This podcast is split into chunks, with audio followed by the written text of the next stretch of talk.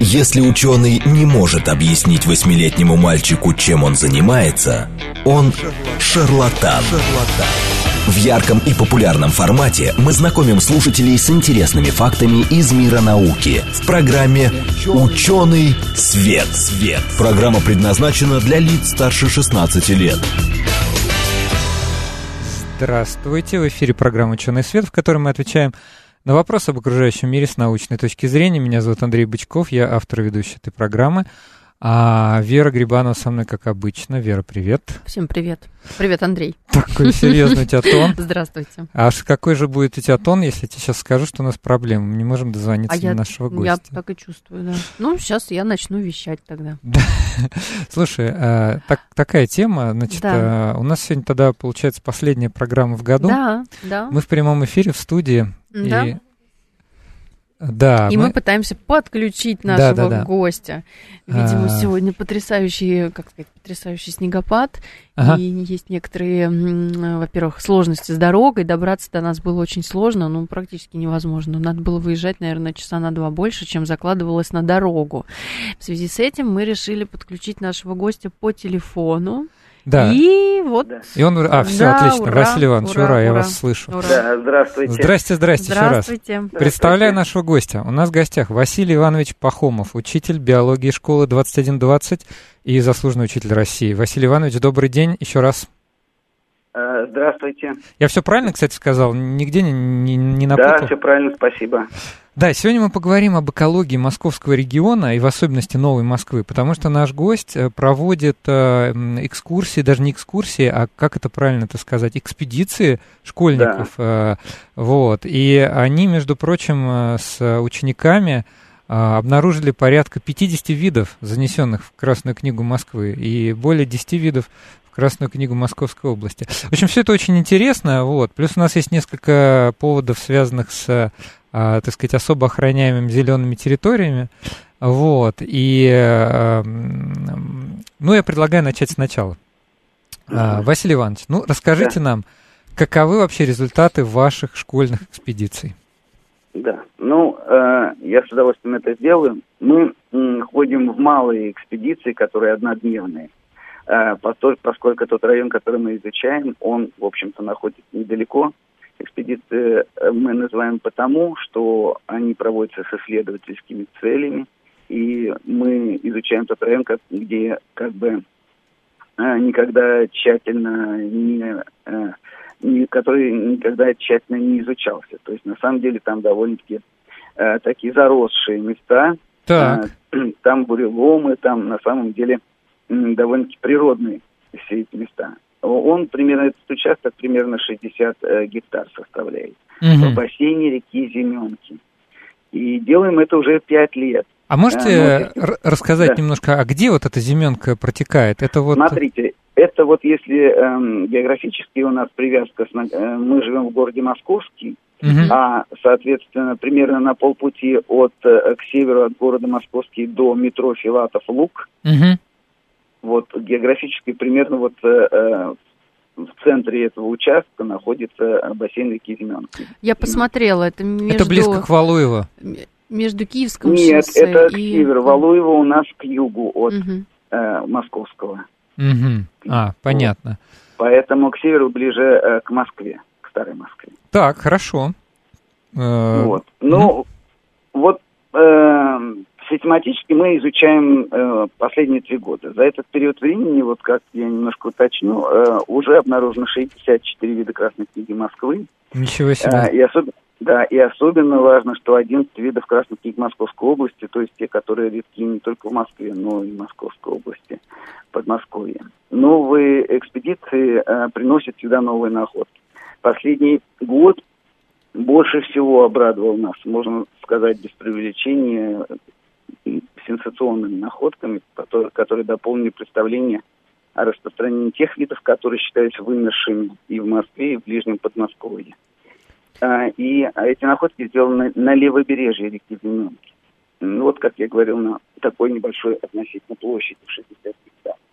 А можете привести вот. примеры как раз вот этих Да. самых э, видов растений и животных? Тем более вы говорите, вот случилось какие-то, происходят какие-то уникальные находки. Да, да, А, я, вот конечно, рассказать не о них. Да. Отдельно поговорю сейчас, конечно. Э, ну, э, среди видов, которые можно считать визитной карточки бассейна Зименки, это ирис или касатик сибирский. Он вторая категория Красной книги Московской области. В Москве он сейчас после 1960 года, а у нас обнаружено уже больше 80 особей. Причем э, особью мы считаем не отдельный побег, а именно э, куртинку, потому что они растут от общей, общего корневища. Угу. И в этом смысле, конечно, э, это достаточно крупная популяция, которая, в общем, заслуживает особого внимания, поскольку на всей территории он обнаружен. Вообще, по экологическим условиям он э, предпочитает расти в сырых местах, но не выдерживает достойного увлажнения. А вот среди э, последнего года находок, это самые, как мы считаем, сенсационные, это тритон гребенчатый. Э, а также некоторые мхи, например, мох э, домбеличий, и некерперистые, это лишань кармалина мучнистые, а также те, которые, э, соответственно, то есть все они занесены в Красную книгу Московской области. Э, все э, ученые, которые узнали о наших находках, поздравляли нас, потому что на самом деле это действительно редкие виды, они почти все исчезли из из из, масс... ну, из новой территории, да. Ага из ближайшего Подмосковья. И, соответственно, только вот э, единичная, например, точка осталась Тритона Гребенчатого э, в в усадьбе Знаменской садки, и еще неизвестно, э, остался он там. Или а Знаменские садки, это, по-моему, где-то в районе Бутова. Да, да, там отмечается точка, но это по красной книге второго издания, которое было выпущено в 2011 году. А вот третье издание должно выйти у нас фактически в январе или феврале 2022 года. Угу. И там уже будет отмечена наша точка, неизвестно какая у него категория. Он был первой категории красной книги Москвы, но что такое гребенчатый тритон? Это вторая категория красной книги Московской области, и вообще э, по, во всех областях России он внесен в региональные красные книги, во uh всех и в большинстве под первой или второй категории. То есть его численность постепенно сокращается, поэтому э, не случайно вот в 2021 году, в этом году, в октябре, на Всероссийском съезде герпетологического общества в Звенигороде, он был рекомендован для внесения в Красную книгу Российской Федерации. Угу. А я так понимаю... Вы, тут тоже выйдет в следующем году. А я так понимаю, тритонов их э, несколько видов, но вот гребенчатый как раз редкий. Да, на самом деле есть и обыкновенный тритон, который э, менее редкий, и он тоже внесен в Красную книгу Москвы, но э, он в Московской области еще достаточно обычен. Угу. А я вот, вот поэтому... прочитала как раз сейчас, смотрю, вы говорите названия видов, и я смотрю их в интернете, как это выглядит. И вот как раз да, под, да. Прито, под тритоном написано, что э, вот именно гребенчатых тритонов любят э, собирать коллекционеры. Заводить. Заводить коллекционеры. Ну, это, конечно, не да, очень хорошая знаете, тема. В, в Англии существует целая программа для того, чтобы восстановить в естественных водоемах. Этого тритона, но э, пока она безуспешно существует, то есть, иначе говоря, создать те уникальные условия, в которых он в природе существует, конечно, очень сложно. А он там фактически исчез из большинства водоемов. Я а просто вот, думаю, зачем целая, его целая собирать? программа государственная есть. Ну, это очень впечатляет. Видите, вот всегда э, нас э, поражает, как иногда, например, в других странах могут заботиться о тех же, ну вот, э, есть информация там и по поводу там лосося, восстановления популяции, и там пант, ну вот то, что я слышал, может быть, я, конечно, ошибаюсь. Слушайте, а почему, что стало его причиной вот конкретно гребенчатого тритона, так сказать? Исчезновения. Исчезновения, да. Вот э, я вам скажу таким образом. Дело в том, что он очень чувствительный к химическому загрязнению воды.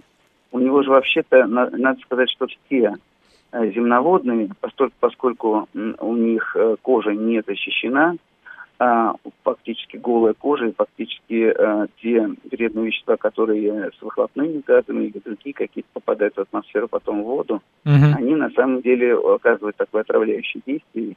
И вот я разговаривал с одним из организаторов Красной книги Москвы, который занимается как раз земноводными амфибиями и рептилиями. Он mm сказал, что все земноводные в Москве, все земноводные, они находится в депрессивном состоянии. Это значит, что снижается численность их, причем самые-самые обычные лягушки, а, уже там лягушка остромозая, лягушка там э, травяная, которая у нас здесь обычная, они уже имеют э, категорию э, вторая и третья в Москве, то есть фактически они исчезают, потому что химическое загрязнение. То есть фактически гребенчатый тритон, он является индикатором частоты э, воздуха и частоты водоема. Ну, мы так вот, вот. смотрим э, на карту, получается, что вот эта зименка, да, э, речка, она находится э, достаточно удалена все-таки от трасс таких вот больших, а, наверное, вблизи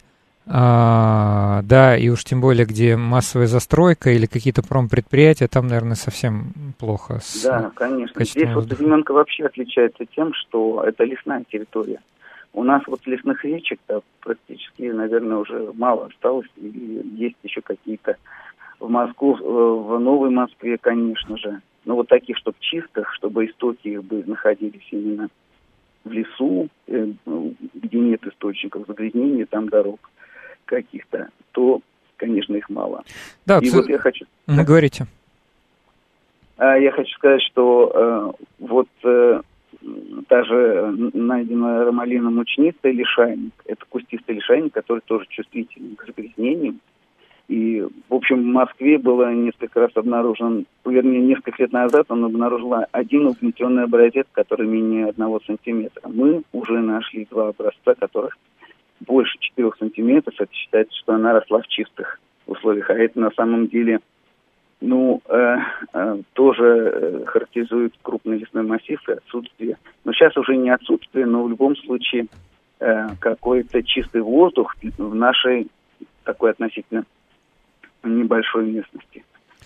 Но все-таки я вот хотел сказать, с одной стороны, вроде хорошо, да, Новая Москва это такой новый район, где все-таки достаточно большое внимание уделяется вот этим, ну, как сказать, достаточно много зелени, достаточно много лесов. А с другой с другой стороны, с другой ее, стороны, за... застройка, ее застройка, ее освоение да. и эту территорию, как мы понимаем, потихонечку сказать, уже ухудшает. Нас... Да, да. настигает да, вот эта беда. Ну, ну, по поводу застройки, здесь можно сказать э, следующее. Вообще, конечно, нужно понимать, что застройка Новой Москвы – это дело неизбежное.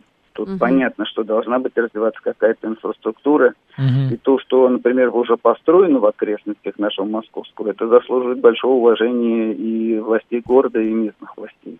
Угу. Потому что я вот э, приведу пример. Парк Филатов Лук, Лук в окрестностях Московского спланирован очень грамотно, от, отделен от водоохранной зоны реки Зеленки. Угу. То есть, иначе говоря, а там есть забор такой металлический. А, и еще вот эта дорога, которая все равно должна была быть от mm-hmm. Московского до Филатова луга, мы ее так очень долго ждали. Она, конечно, приносит значительный комфорт и удобство, что быстро можно э, доехать до метро.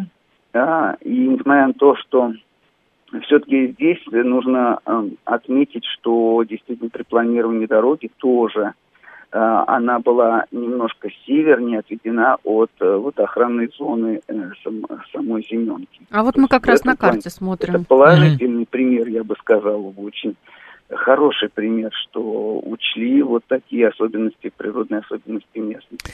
Давайте я немножко слов скажу про наш эфир сегодняшний. Мы в прямом эфире. А, значит, а, поэтому наши слушатели, на, во-первых, сейчас я несколько сообщений от наших слушателей, они в основном приятные, но тем не менее, а, не совсем по теме нашей сегодняшней программы. У нас есть смс номер 8 925 4 восьмерки 94 8 или телеграмм говорит о Москобот. Наши постоянные слушатели нас поздравляют с наступающим Новым годом, желают нам счастья, здоровья. И мы вам в ответ тоже, значит, вас да. поздравляем. Сегодня да. последняя программа в году. А, а этом... потом будет следующий год. Да, не забываем следующая программа выйдет уже 1 января 2022 года. Поэтому, конечно, всем поздравления, всем спасибо, кто нас слушал. А, доброе, доброго вам с наступающим. Хорошая тема про нас замка. Даши пишет деревенский парень. Ну да, мы сами, как говорится, не очень-то, не очень-то внутри. Вот, а, да, и это, кстати, вот эм, вообще интересная тема все-таки про экологию новой Москвы, вот этих вот новых территорий присоединенных, потому что периодически какие-то новости бывают, то там осваивается, то какой-то какой объект новый. Ну, мы об этом еще во второй половине программы Мне поговорим. комментарий вот нравится. Саша Кус пишет нам. Гребенчатый тритон – это круто. Вот э, это не эти же люди, вот, которые случайно коллекционируют Да гребенчатых Не, тритонов. ну, я думаю, что человек просто рад, что, э, что обнаружили вот гребенчатого Ну тритона. да, да. А да. у нас сегодня я в гостях... хочу сказать, что Ага. Да, можно я Да-да. скажу, Да-да-да. что гребенчатый тритон еще обнаружен был южнее Московского. У нас там есть Нижнепередельцевский пруд и вот река Ликова. И там тоже был обнаружен он э, первоначально. То есть, ну, это не нами, это вообще местным населением тоже случайно совершенно. Мы как бы не случайно, а вот они случайно. Поэтому все-таки в нашей местности он еще представлен. Да, у нас сегодня в гостях Василий Иванович Пахомов. Он учитель биологии школы 2120 и заслуженный учитель России. Вместе со своими э, учениками э, ежегодно они устраивают экспедиции, вот в частности, а, школьные такие экспедиции вот на территории Новой Москвы, вот в частности на вот эти 60 гектар ре- река Зименка, и э, обнаруживают там интересные и редкие виды животных и растений. Это очень здорово. Если вы хотите спросить какой-то, задать какой-то вопрос нашему гостю, пожалуйста, смело пишите. А Вот. э, Мне бы хотелось чуть более глобально, наверное, поговорить об экологии, так сказать, московского региона, а, вот этого вот региона Новой Москвы. А как вы вообще оцениваете, насколько Новая Москва действительно чистая, там, не знаю, э, в научном, может быть, смысле? А, то есть, ну, я просто сам химик, и я как раз чаще по другую сторону баррикад. Я считаю, что там, допустим, там полимеры нам сильно жизнь упрощают, да, то есть э, химии не надо бояться, вот. А как на, Да не то, что упрощают, а какие-то вещи, которые были невозможными. да, делать полимеров, возможными. Да. Вот, но неминуемо вот это вот промпроизводство, производство полимеров, пластиков дает нам склады на полигонах этих полимеров. Потом сжигание всякой органики дает, конечно, не очень хорошие вещества. Некоторые из них даже канцерогенами являются. Вот как бы вы оценили все-таки вот территория Новой Москвы, она чистая, она хорошая, так сказать, с экологической точки зрения, или скорее нет? Сейчас сразу все приемники включат, кто собирается рассматривать жилье новое. Да, но здесь надо учитывать, что я как бы не эксперт по Новой Москве, я знаю только один небольшой участок окрестностей э, Московского, и знаю, что здесь вот таких, кроме дорог, которые э, есть, э, особенных источников загрязнения нет. А, Ну, может быть, иногда бывают какие-то известия о том, что где-то там вода начинает пахнуть и так далее. Я просто хочу сказать, что я не, а, не в теме этой, не могу вам сказать по поводу, тем более, всей Новой Москвы. Понятно. Вот. А- Но я думаю, что постольку, поскольку леса вокругом, конечно, это фильтры, которые, э, естественно, что они задерживают какие-то вредные выбросы. И в данном случае у нас тоже вот окружают дороги. Киевское шоссе всегда было, понимаете. Загрязнителем. И, тем не, и тем не менее, вот в глубине леса мы встречаем те виды, которые очень чувствительны к загрязнению. Поэтому в данном случае это чистый воздух и для населения, э, что леса фактически дают нам больше кислорода, очищают от пыли, от вредных примесей. И это, конечно, э, важный момент такой. Вопрос, такой, э, защиту лесов. вопрос от нашего слушателя. да. А, а про речку Лавровку или Лавровку гость ваш знает? Мгм. А, не понял. э, А, видимо, наш слушатель где-то живет рядом с речкой Лавровка или Лавровка. Вот, тоже, А, вероятно, ну- в Новой Москве.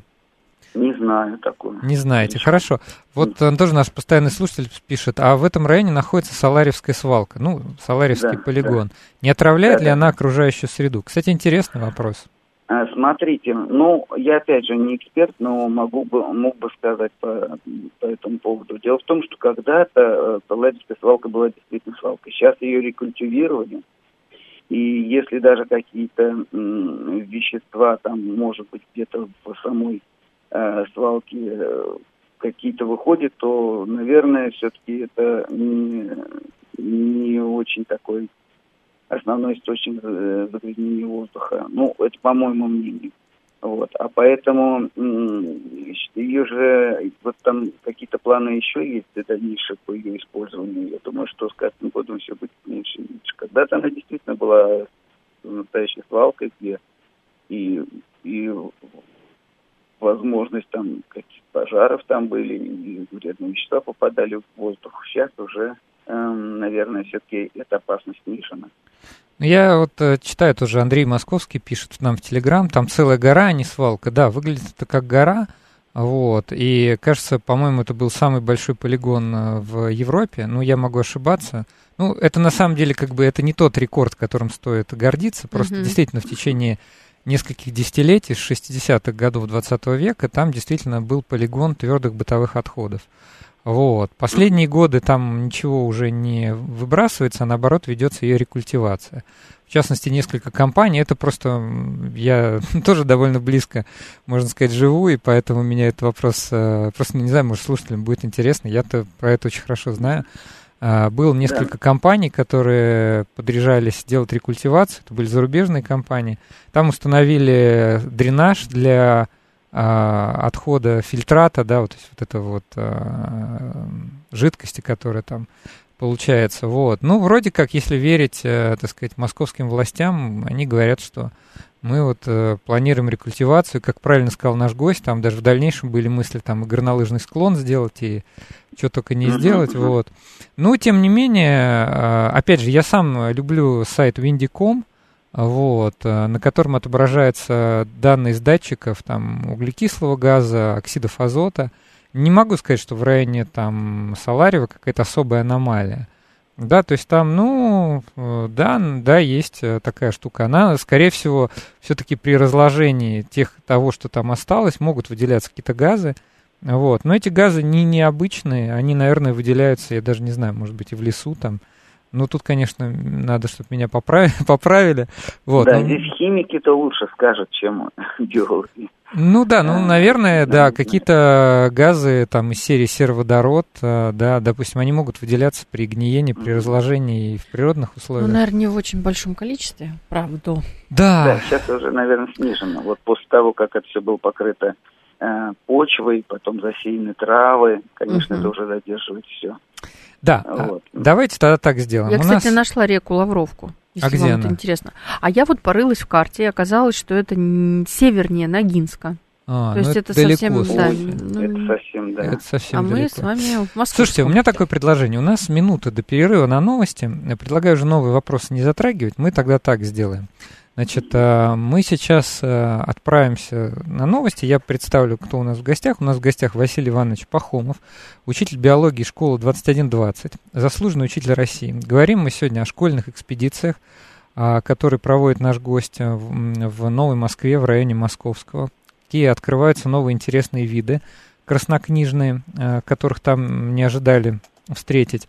Вот. А во второй половине, помимо всего, так как у нас сегодня предновогодняя программа, последняя в году, я могу нашим слушателям вот такую задачку загадать. А вы же слышали нас а, весь год. Вот скажите, какие бы темы вы хотели слышать в ученом свете в 2022 году? Напишите, пожалуйста, может быть, у вас тут какие-то есть персональные рекомендации из серии вот «Хотим вот этого гостя». Все, Василий Иванович, у нас пять минут, перерыв на новости, потом обратно услышимся. В ярком и популярном формате мы знакомим слушателей с интересными фактами из мира науки в программе «Ученый свет». свет. Здравствуйте, в эфире программа «Ученый свет», в которой мы отвечаем на вопросы об окружающем мире с научной точки зрения. Меня зовут Андрей Бычков, я автор и ведущий этой программы. Сегодня со мной, как обычно, Вера Грибанова. Вера, привет. Всем привет. Привет, Андрей. Добрый день всем. Мы сегодня собрались, специально приехали, несмотря на то, что наш гость по телефону, но мы, тем не менее, доехали до студии. Тут елочка стоит. В общем, настроение уже такое немножко предновогоднее. Uh-huh. Вот. И э, я обращаюсь к нашим слушателям. Мы в прямом эфире 7373 94 а, зачем-то я это сказал, хотя не понимаю звонки. Как это, знаете, же автоматика. Ну, смс... Но а, есть такая возможность. СМС, э, да, 925 4 восьмерки 948 или Телеграм говорит МСК-бот, но постоянные слушатели уже и так знают эти координаты. Значит, э, давайте вот что. Раз последний выпуск э, в году, Напишите то, что вы хотели бы услышать в 2022 а, и спасибо большое нашему постоянному слушателю, который исчерпывающе подробно уже ответил на этот вопрос. Спасибо. Mm-hmm. Я себе скопировал в компьютер, э, создал даже там специальный документ, тему на следующий год. Обязательно учтем, потому что, ну, в принципе, да, я постоянно нахожусь в поиске новых тем, новых гостей. Кажется, это хорошая история. А почему не принимаете звонки? Слушайте, ну, если хотите, можете позвонить. Вот Мы сегодня можем, в качестве... наверное, да, в качестве, в качестве приза. Да, в качестве Нового вы с года, пожалуйста, звоните. А я не знаю, а я сейчас спрошу, а у нас возможно, да? Да, пожалуйста, звоните. Но только вы по теме звоните, пожалуйста. Подождите, либо по теме, либо по теме. Либо предложите тему на будущий Да, год. вот так, вот. А я представлю нашего сегодняшнего гостя. У нас в гостях Василий Иванович Пахомов, учитель биологии школы 2120, заслуженный учитель России. И говорим мы сегодня об экспедициях, которые наш гость устраивает э, для школьников в э, значит, по территории Новой Москвы, и э, уже было открыто, ну как, как правильно сказать, открыто, не открыто, обнаружено шесть- 64 вида, значит, э, животных и растений, занесенных в Красную книгу Москвы, Еще А. 11 там, по-моему, еще звучало. 11, э, занесенных в Красную книгу Московской области. Это очень здорово, в частности, гребенчатый тритон. А, вот, э, это очень интересно. Ну, мне самому интересно, кстати, про скрывать не буду, про Новую Москву. Чрезвычайно интересно. Возвращаемся. Ну, давайте для тех, кто, может быть, подключился, ну и заодно этот вопрос, я, кажется, не задавал, а все-таки вот э, а, расскажите свою мотивацию. Почему вы организуете вот со школьниками такие вот небольшие экспедиции? Ну, я бы сказал, что я всегда работал в экологическом образовании, всегда был э, сторонником того, что э, детей, детям нужно изучать экологию, биологию больше в природе. Это интересно, это э, всегда много эмоций, много интересных встреч в природе, много находок. Поэтому это детям нравится. А мои, моя задача еще и в том, что э, чтобы развивать исследовательский интерес ребят. Вот, например, мы каждый год делаем исследовательский проект, который имеет успешное представление на городских и даже всероссийских уровнях. В прошлом году у нас 26 побед э, на городских э, уровнях, э, конференциях и 3 на всероссийской. Но я хочу сказать, что э, создано было всего 6 проектов исследовательских, как раз все были посвящены землянке. Мгм. Поэтому вот этот вот исследовательский интерес, это, конечно, эм, э, с одной стороны, развивает э, детей, потому что любая исследовательская работа, она построена так же, как, как в дальнейшем им придется писать дипломные там работы различные. Курсовые. Курсовые, конечно, это все им уже знакомо будет, им будет значительно легче. Плюс ко всему они получают какие-то новые выходы на новых людей, на новые организации, их замечают, это тоже интересно. Им предлагают э, за их успехи э, поехать в какие-то лагеря, тоже э, познавательные. А в Артек можно? А, можно, но э, в принципе там можно в разные лагеря. Просто э, когда есть э, такая возможность, нужно собрать нужные сведения. Мгм. И, соответственно, там тоже конкурсы, и, в общем, достаточно Мгм. они могут. Он, вот, поэтому э, есть и разные другие стимулы. Но у меня это как бы профессиональный интерес. Я всегда э, старался организовывать э, такие формы в природе, такие м, формы изучения. В частности, на базе школы, м, то есть наших трех корпусов, мы проводим экологическую практику, то есть это наша инициатива, э, с э, учителями географии, биологии трех корпусов. Мы проводим на базе школы такую в июне месяце, где предполагается, прежде всего, выходы в природу Мгм. и какая-то э, интересная программа. То есть в данном случае мы выходим в разные э, природные сообщества, э, лес там, хвойный, лес широколиственный, болото, э, водоем вообще какой-то там. То есть на самом деле каждый день посвящен определенной теме, и, соответственно, там есть теоретическая часть, типа экскурсии, и есть такая практическая, где ребята должны выполнить какие-то задания. Мгм. Вот, поэтому это вот э, в, в июне месяце, когда дети уже освобождены от школы. И есть такие мотивированные ребята, особенно у нас есть вот один корпус, где просто биологи. Мгм. Вот. Но, в принципе, мы не можем взять э, состав больше там 18-20 человек, Мгм. потому что должна быть какая-то более-менее мобильная группа. Угу. Вот. Э, вот э, такие дела. Поэтому мне интересно, детям должно быть тоже интересно. И вот те, которые ходят, у них уже такой э, интерес достаточно стойкий, устойчивый. Наши слушатели пишут, динозавров не находили? Не находили. Это, наверное, к вопросу. Да, пока нет. Это надо, наверное, копать. Копать, да, поглубже. Копать мы уже не будем. А у меня сразу еще один вопрос по поводу копать. Василий Иванович, я не уточнила, или, может быть, я прослушала. А да, в какое да. время года обычно происходят эти экспедиции? То есть какие Смотрите, условия это погодные? Мы ходим вообще э, с апреля месяца, у нас первый апрельский, э, всякие разные, ну, там, на середине апреля начинаем mm-hmm. уже после каникул. И э, заканчиваем мы ноябрем до наступления снега. То есть при плюсовой температуре мы еще ходим.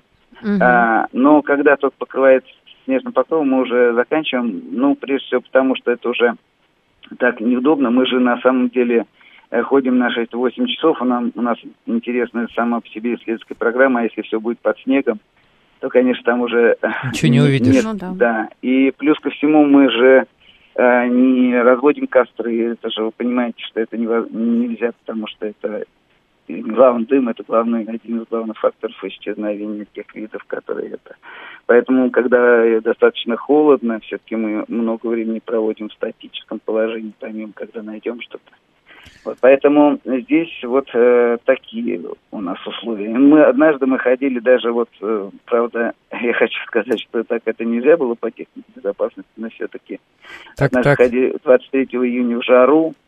Вот это жарко было больше 30 градусов, но мы пошли коротким путем и в тенистый лес, Угу. И, и, и поэтому все-таки выполнили определенную часть программы, дети были довольны. А вы сами вот. разрабатываете программу, да, придумываете? Да, смотрите, вот наш э, участок, он э, имеет низкую рекреационную нагрузку. Там мало кто ходит. Почему? Потому что там, ну, рыбаки бывают, там бывают грибники. Ну, а так, в принципе, вот есть две тропинки. Одна, которая идет на Филатов луг, ну, uh-huh. ближе к метро туда, да. И эта тропинка, она только тогда может быть, по ней можно пройти, когда там вода спадает. То есть весной там невозможно пройти. А есть тропинка вдоль само, самого русла реки Семенки. Uh-huh. А, и это вот э, где рыбаки, там тоже самые грибники. Но мы обычно идем сначала по этим тропинкам, потом, конечно, разрабатываем свой маршрут. Потому не, не, не первоначально разрабатываем, и поэтому у нас маршруты совершенно не по тропинкам. Там тропинок просто нет, и поэтому нам интересны такие вот именно настоящие дикие места, э, где можно что-то интересное встретить. Слушайте, Там мы... действительно много угу. чего можно. Мы, Это... мы, мы когда с вами предварительно созванивались, мы обсуждали, что у вас есть некоторое беспокойство по поводу будущего Конечно, этих территорий. я тоже хотел бы сказать об этом. Здесь дело в том, что вот в середине декабря появилась такая информация, что на месте нашей лесной территории собираются создать, сделать сафари-парк, со всей ее сложной инфраструктурой. Это значит, что фактически наш уникальный э, уголок будет уничтожен. Вот вы понимаете, это, конечно, для нас это такая тревога, э, что нам главное, что непонятно. Дело в том, что мы о том, что мы обнаружили здесь виды всех всех статусов и сколько и координаты, э, это уже, во-первых, ученые подтвердили это.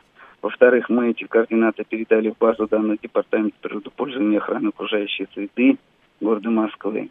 И mm-hmm. мы как-то вот наивно полагали, что эти факты являются основанием, чтобы эту лесную территорию на Зименке э, нужно усиленно охранять и не уничтожать вообще-то. Ну вот. так-то Но, вообще-то да.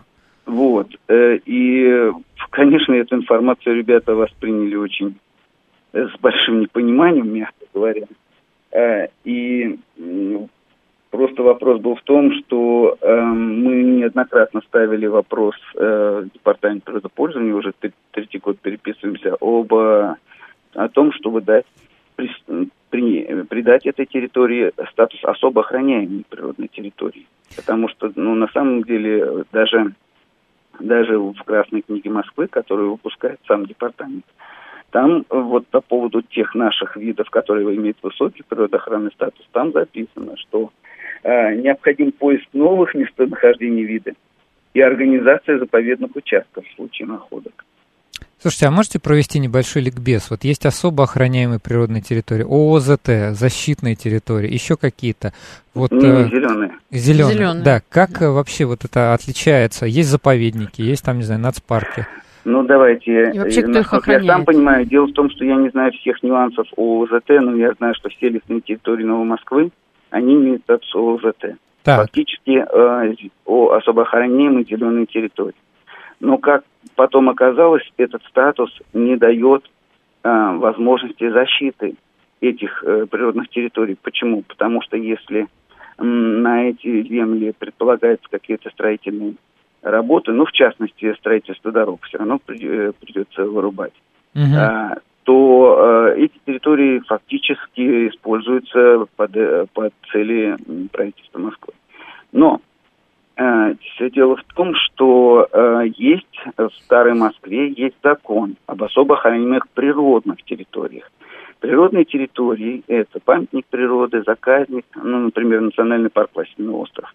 И поскольку этот закон есть, э, уж каждый год, вот даже в этом году больше 20 ОУПТ на Старой Москве, Старой mm-hmm. Москве, которые были раньше зарезервированы как э, ценные участки, они при, приобрели свой статус. Отлично. А в, на ОУЗТ Новой Москвы нет ни одного. То есть фактически, когда мы общались с э, сотрудниками Э, то получается, что э, они говорили нам, что ОЗТ уже дает статус охраны. На самом деле получается вот фактически так, что мы не, понимаем, что теперь уже не имеет такого, такой охранный статус. И невозможно фактически организовать его. Но э, невозможно организовать статус ООПТ в пределах ОЗТ. Угу. Вот я как раз открыла тоже, почитаю. Тут как бы, не знаю, насколько верна эта классификация, что Но, ООЗТ да. это идет как разновидность, да, вот охраняемая. Ну, она, понимаете, в чем дело? Все лесные территории Новой Москвы являются угу. ООЗТ. Угу. Угу. Но, но э, ведь они бывают малоценные какие-то. А Просто есть те, лес. которые имеют высокую, угу. вот как наш, как наш бассейн Семенки. Угу. И в этом плане вот просто уникальный природный комплекс Семенки с ее реликтовым лесом а, и множеством редких Вся информация есть э, об этих редких видах э, в Департаменте природопользования города Москвы. Но э, мы вот последнее, информа... мы последнее письмо послали в этом э, году, в декабре, пока не получили ответ. Может быть, там действительно что-то. Но вышла вот эта вот противоречивая информация угу. а, об этом, и мы уже теперь не знаем, что думать. Э, а в чем мы думаем, в чем же необходимость размещать вот этот вот сафари-парк, если э, в нашей местности, если большая территория есть ОЗТ всей Новой Москвы, которая не имеет вот такой высокой природоохранной ценности. Вот, вот уже действительно вот, справедливый это, вопрос. Совершенно. Это вопрос, который волнует прежде всего моих ребят. И я не могу ответить им об этом. Они болезненно воспринимают все. Э, после того, что они там проделали жизнь свою, провели три года, мы ходим с ними здесь. Кстати, про ваших ребят и вообще про изучение в школе. Я учился уже достаточно давно, а сейчас ведь есть такой предмет, как экология, правильно? Нет. Такого предмета нет? В федеральном плане его нет. Угу. А, есть у тех э, школах, которые, может быть, углубленно занимаются биологией. Они, то есть школы э, наверняка могут вести этот предмет, если есть возможность, если желание, если профиль какой-то такой подобный. А Олимпиады есть по экологии? Олимпиады есть, конечно, Всероссийская Олимпиада по экологии. Кстати, а как же готовят, да. Э, если нет такого предмета в школе? Ну, понимаете, в чем дело? Дело в том, что э, предмета нет, но э, вообще-то кусочками фрагментарно есть информация э, в курсе биологии, в курсе географии, в курсе химии то же самое. То есть на самом деле есть такие междисциплинарные вопросы, uh и э, они на самом ну, экология это вообще отдельный предмет, конечно. И если мы будем говорить про э, природные сообщества, то это очень э, как бы незначительно изучается в э, других предметных курсах. uh и я так понимаю, что не могут ввести предмет экологии, потому что в сетке часов, э, ну, э, это, это лишний предмет, конечно, это лишняя нагрузка на детей. Это в этом плане я И э, думаю, что это может быть такой справедливый подход. В этом плане еще могу сказать, что когда-то я вел этот предмет, когда еще работал в другой школе, и тогда еще было, э, тогда был региональный компонент, мы учились по учебникам, ребятам нравилось. Угу. Я вот, вот хочу, хочу дополнить, если Давай. позволите. Э, я сразу, значит, вспомнила, как мы учились. У нас а, был просто потрясающий курс биологии. Э, я сейчас, кстати, проверила, это действительно так есть. Мы изучали экосистемы в курсе биологии. И у нас, начиная, по-моему, с девятого класса, были так называемые выезды. Выезды были в Подмосковье, это были выезды в лесничество. И угу. каждый из этих выездов сопровождался какой-то тематикой. Ну, к примеру. Угу. Я, кстати, сейчас вспоминаю, что даже зимние это были месяцы, и мы все равно очень тепло одевались, и фактически шли на водоем, подо льдом мы набирали воду, и потом в микроскоп Ух изучали, ты. то есть какие там есть организмы. Вот это да. Ну, то есть это... как бы каждый, да, каждое время года был выезд, и я сейчас хочу сказать, что это, конечно, огромное спасибо большое, видимо, ну, моей школе, да, а это профильная была школа, наверное, профильное образование. Вы да? знаете, профильное образование было у нас по математике и по информатике, по физике. Mm. Но вот так, видимо, сложились э, звезды, что тогда еще, mm-hmm. видимо, ну, а, был сильный учитель, увлеченный да, по биологии, да, да. и совместно с, гео, с учителем географии. А, вот, да, э, они, да, значит, да, курировали да, да, эти выезды. То есть здесь получается, что мы в курсе географии изучали какие-то аспекты и в Я... курсе биологии. С вами абсолютно согласен. Вот если в школе есть связка э, учитель биологии и географии, если они не чужды, угу. им не чужды угу. полевые выходы, то вот смотрите, возможности всегда есть. Мы что делаем? Мы что же, я один не могу проводить эти э, полевую практику, например, вот эту экологическую, угу. которая в июне месяце. Конечно, у меня есть поддержка с учителей своего корпуса и других корпусов, в основном географы и, ну, биологи тоже есть, но основном географы, которые на самом деле очень э, и у них тоже есть э, такой интерес, чтобы образование географическое было тоже неформальное, а именно с точки зрения увидеть ландшафты, посмотреть именно, как это все взаимосвязано на природе. Поэтому вот, вот у меня есть единомышленники, поэтому и возможно вот эта практика экологическая. Да, да. Слушайте, а у нас был предмет экологии вот у меня в школе, но Обалдеть. я не знаю, как так получилось. Как вот. тебе повезло ну, сказать. да, впечатления такие, немножко смешанные. Но его вел э, учитель биологии. А по поводу тем на будущий год нам тут пишут, хочу предложить тему аккумуляторы и топливные элементы. Виден ли предел совершенства и придет ли время, когда их емкость будет измеряться не в ампер-часах, а в микро, милли или в граммах релятивистской энергии. Ну, насчет релятивистской энергии тут, наверное, надо обратиться к специалистам. Вот, по поводу топливных элементов у меня диссертация должна была быть по топливным элементам. Аккумуляторы тоже люблю тему. Вы знаете, да, пожалуй, мы про топливные элементы никогда не говорили. Особенно не про те, которые там популярные, какие-нибудь водородные. Вот, а какие-нибудь, например, Solid Oxide, Fuel Cells, SOFC, вот, которые там на Буране в свое время использовались в качестве энергетической установки. Но, честно говоря, я слышу какой-то сейчас пессимизм в науке по поводу топливных элементов. Я не знаю, не, не изучала глубоко эту тему, не могу здесь тебе парировать. Да, можем об этом поговорить. И вот наш постоянный слушатель написал, я тоже хотел это произнести, мне хотелось бы услышать тему про искусственный интеллект, квантовые компьютеры, распределенные вычисления, технологии блокчейн. Кстати, да, вообще мы ни разу не говорили ни про технологию блокчейн. По блокчейну не было, да. Искусственный да. интеллект у нас иногда бывает местами, квантовые компьютеры были, такой был очень необычный опыт. А вот блокчейн, да, вот эти сейчас все криптовалюты, вообще-то, казалось бы, для научной программы вполне себе тема.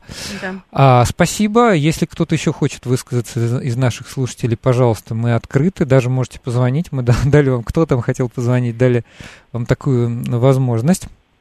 А, так, так, так, так, так, так, так. А, ну, а мы тогда все-таки продолжим с нашим гостем, пока наши слушатели молчат.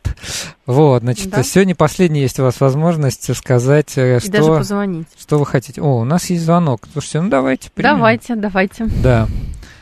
Алло, алло, добрый... Здравствуйте. Здрасте. Вы вот заговорили о такой теме интересной, как экологические вообще новые Москвы. Так. На мой взгляд, мне 52 года, и в один год я привезен был в деревню Десну, так что это такие родные места, да. можно сказать. Вот, на мой взгляд, экология экологически закончилась тогда, когда э, пересмотрели из э, взгляд на эти территории из сельских, то есть независимо в области они были, в городе, и стали делать такие городские. Когда снесли госплемзавод Воскресенское угу. с его большими полями, где они там выращивали корма, клевер, высевали, вот это излучина знаменитая около Десны реки снесли, где которую сейчас застроили, где опять же там... Там метро будет, знаете, да? Прям будет станция метро Десна называться к 2028-2029. Ну, будет. Ну вот я говорю, тогда все это и закончилось. Это на заре так 90-х, конца 90-х годов, на мой взгляд, это вообще действие было преступное. То есть вот надо было разделить нормальная сельская территория, прям непосредственно в Москве экологическая, где было молоко, где было там сельхозпроизводство какое-никакое. Маринская а вот, птицефабрика была совсем рядом. Да, да, да. Ну вот э, такой Пас... подход у меня. Спасибо. Интересно, что вас гость скажет на это. Спасибо, Спасибо за ваше мнение. Да, Василий Иванович, может быть, у вас э, есть прокомментировать что-то? Ну, э, здесь, может быть, я тоже не совсем компетентен. Я просто хочу сказать, что вот э, статус вот этого ОЗТ, есть, да? мне кажется, не, не очень продуман в плане вот защиты таких уникальных объектов природы в этом плане. Я просто, у меня, я узкой темой владею. И, э, к сожалению, не очень э, вот э, компетентен в юридических различных вопросах. Ну, это вот. так, будем считать, что это такое высказывание, да, знаете, как, да. э, ну вот как у меня, я же не являюсь специалистом, но я что-то могу сказать. Да, давайте еще у нас есть звонок, а, сорвался, да, да, да. сорвался, ага. похоже, звонок. А, алло, да, вы, алло, добрый день, вы на линии. Алло, здравствуйте. Вы знаете, ведь дело в том, что мы заботимся о жизни наших детей. Так. Это самое главное. Среди чего они будут жить. Но для нас не секрет, э, конечно, что будут существовать различные виды энергии, но в основном энергия держится на розетке 220. И вот э, насколько сейчас вот мера ответственности перед будущим человечеством, чтобы понимаете, вот это все повесить вот на такой вот, в общем-то, ранимую. Как, как, как, как, как вас зовут, простите? Марина. Да, Марина. Марина. Ну, у нас совсем немножко времени остается. Мы, э, я, я так понял, ваше, ваше высказывание, оно такое э, абстра- аб- абстрактно эмоциональное, да. Ну, скажем так, я думаю, что многие из тех, кто нам звонили, писали сегодня, они действительно обеспокоены судьбой этих территорий Новой Москвы. И наш гость, мы заранее созванивали за час до эфира. Хочу вот. подчеркнуть, Марину, здесь очень важный вот этот момент договора со следующим поколением. А. Да, про детей. Вот это вот. Да, я, я думаю, что... И деревенский парень напишет, мое пожелание на следующий год. Берите звонки слушателей, с вами интересно. Ну, хорошо, Спасибо. окей, все. Все, я, я сломался, да. 7373948. Наконец-то вы сделали это, слушатели уважаемые. Спасибо вам. Ну что, Андрей у нас остается звонки. минута. Вот, да, мне мы когда-то раньше брали звонки, просто звонят э, немножко странные люди, там какие-то ну, странные да. слова произносят. Вы уж поймите нас немного, это бывает тяжеловато. Значит, э, Василий Иванович, хочу поблагодарить вас за рассказ, пожелать вам, чтобы все-таки эта территория, как-то статус э, с ней разобрались, то есть было какое-то будущее, чтобы ученики ваши не разочаровывались. Продолжайте и дальше людей при, приобщать к научно-исследовательской деятельности. Вот. Ну и с наступающим вас Новым годом. Да, спасибо большое. Все взаимно. Я хочу сказать, что тоже очень э, благодарен вам за то, что вы меня пригласили. Но Э, и вам тоже успешных и всяких разных эфиров. Это очень интересное у вас направление. Спасибо вам большое. Спасибо, Спасибо большое. А главное здоровья и позитива, и, и хорошего взгляда в будущее, что От... это все будет благополучно. Отлично, я рад, что наша программа последняя в году так э, заканчивается на такой ноте. Всех слушателей с наступающим Новым годом. Услышимся в 2022 году. Всем пока.